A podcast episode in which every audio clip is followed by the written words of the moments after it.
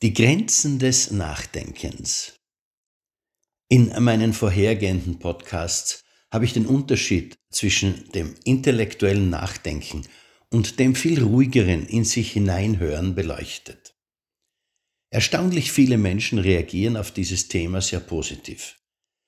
Sie erinnern sich an Beispiele aus ihrem eigenen Leben, wo sie auf ihr lautes Nachdenken vertraut hatten und sich dann später daran erinnerten, dass sie von einer leisen inneren Stimme gewarnt worden waren.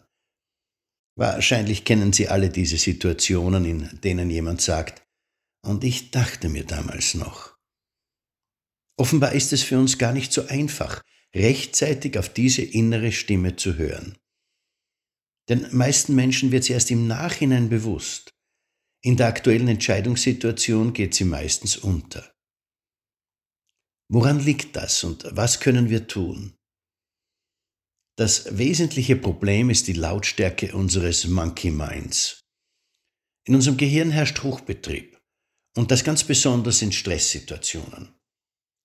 Wir sind es nicht gewohnt, die Gedanken in unserem Gehirn bewusst zu steuern. Die meisten westlichen Menschen sind ihren Gedanken hilflos ausgeliefert wir erleben das, was sich in unserem Gehirn abspielt, als unser Ich, als uns selbst.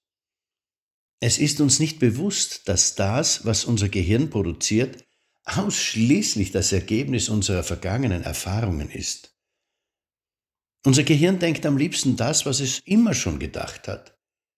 Alte Gedanken sind viel schneller als neue Gedanken. Alte Gedanken bewegen sich auf neurologischen Autobahnen durch unser Gehirn. Neue Gedanken schleichen im Vergleich dazu quasi auf Feldwegen dahin.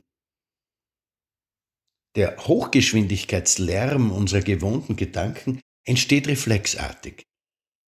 Das Gehirn fällt in seine Denkgewohnheiten, wie die Karren der alten Römer sich immer in denselben Rillen bewegten. Wie von selbst gerieten die Räder immer wieder in dieselben Spuren, die dadurch tiefer und tiefer wurden und dort, wo die alten Straßen noch existieren, sogar heute noch erkennbar sind. Aber das ist uns im Stress nicht bewusst. Wir glauben, es gebe tatsächlich Grund für Angst, Sorgen und Zweifel. Wir erkennen nicht, dass es sich um den immer gleichen Unsinn handelt. Wir vertrauen unserem Denken blind und zu 100 Prozent. Und solange wir an diese Überlegenheit des intellektuellen Denkens glauben, werden wir die viel leisere innere Stimme nicht hören. Aber sobald dieser Glaube erste Risse bekommt, wächst die Bereitschaft, nach innen zu lauschen. Diesem Ziel werden wir uns in den nächsten Podcasts schrittweise nähern. Life loves you. Ihr Manfred Winterheller.